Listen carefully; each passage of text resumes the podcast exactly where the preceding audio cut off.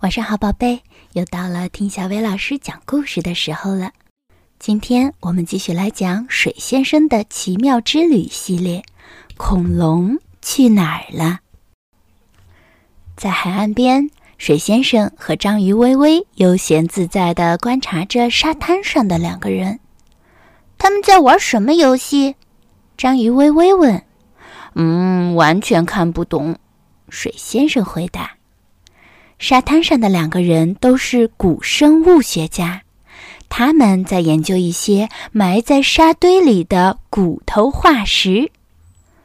看起来像一个……一位古生物学家说：“看起来像一种个头很大的恐龙的骨头。”另一位古生物学家说：“那咱们复原它的骨架吧。”两位古生物学家试着把骨头拼到正确的位置，可骨头很多，拼起来很难。水先生和章鱼微微一起边看边笑着。最后，水先生忍不住出手了，三下五除二就把整个骨架复原了。你是怎么复原的？两位古生物学家问。简单，水先生回答道。我跟恐龙很熟，我了解它。这是一只特异龙。两位古生物学家惊呆了。喂，你们这是怎么了？水先生问。我在地球上待了四十多亿年了，怎么可能记不住恐龙？你们坐好，听我说。那时候，地球上荒无人烟，空气中满是毒气，天气非常炎热，火山不断的爆发。爆发的岩浆从天而降，像是陨石雨，地球简直像个地狱。然后就开始下雨了，我从天空落了下来，雨一直下个不停，填满了山谷，淹没了平原。最后，太阳先生从云层里跳了出来，让我别下雨了。那时候，我已经形成了海洋。除了我和岩石，地球上什么也没有。为了打发时间，有两三回我把自己变成了冰川，太好笑了。那时候的地球啊，就像个大冰球。最先居住在地球上的是细菌，它们可不算什么好玩伴。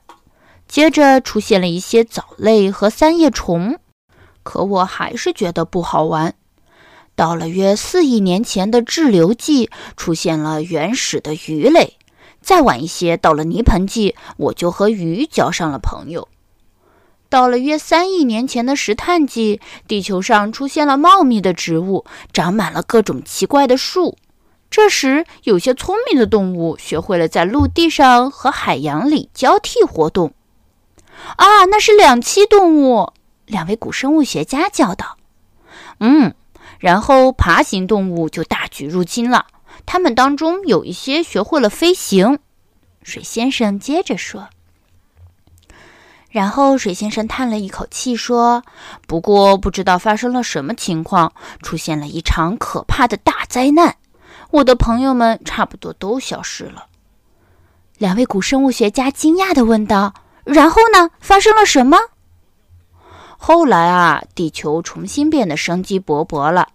水先生回答说。不过，这花费了几百万年的时间。第一批恐龙出现后，我很快就喜欢上了它们。一听到“恐龙”两个字，两位古生物学家再也坐不住了。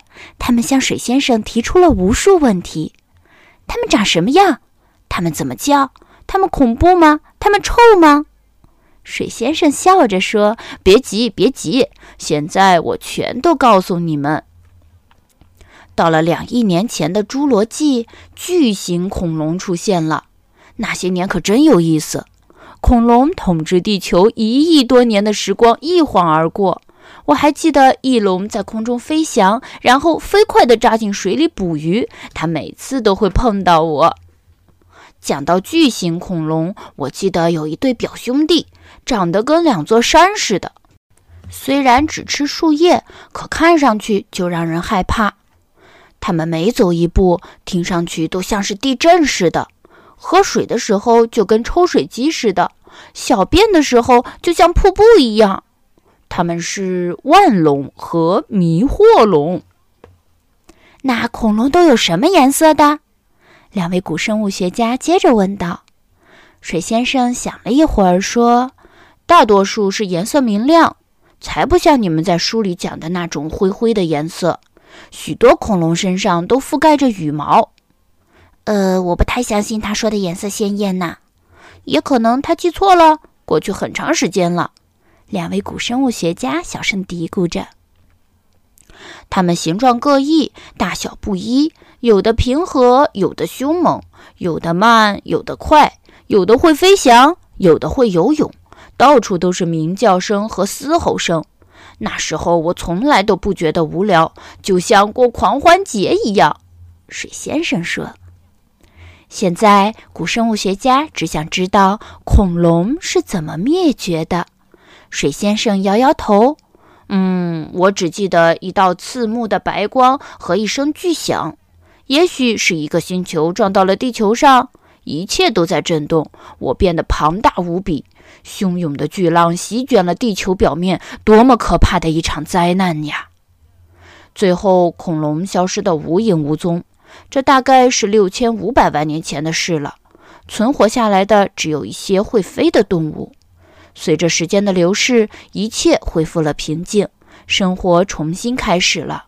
不过，我可以告诉你们，今天的鸟类是会飞的恐龙最接近的后代。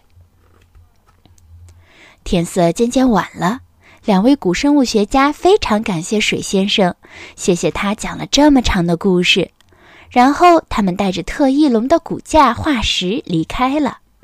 他们要把恐龙化石带到古生物学博物馆去，好让更多的人看到。水先生看着他们远去，在岸边停了下来，轻轻摇着手和他们说再见。好了，今天的故事就到这儿了。要想收听更多好听的睡前故事，就来关注微信公众号“小薇老师讲晚安故事”。小薇老师在这里等你哦，晚安，宝贝。